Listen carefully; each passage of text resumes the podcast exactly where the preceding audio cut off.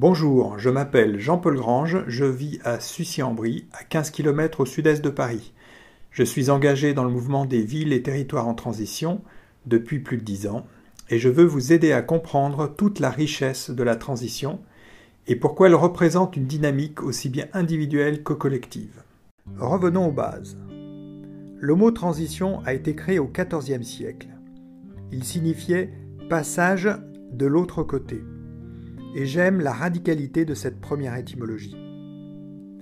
En 2006, Rob Hopkins a créé le mouvement des Transition Towns à Totnes, dans le sud de l'Angleterre, dont voici la définition.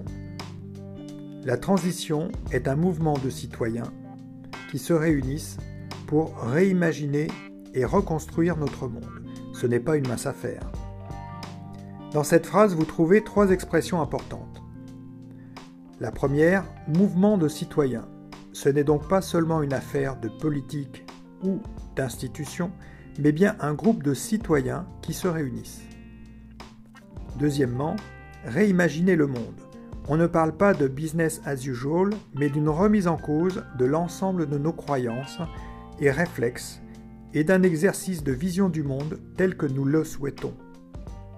Enfin, reconstruire notre monde signifie qu'il faudra bien toute la volonté des citoyens, mais aussi des différentes institutions politiques et économiques pour que ce monde évolue. C'est fini pour aujourd'hui. À la semaine prochaine pour faire connaissance de façon concrète avec l'une des expériences les plus complètes de notre temps, le mouvement de la transition.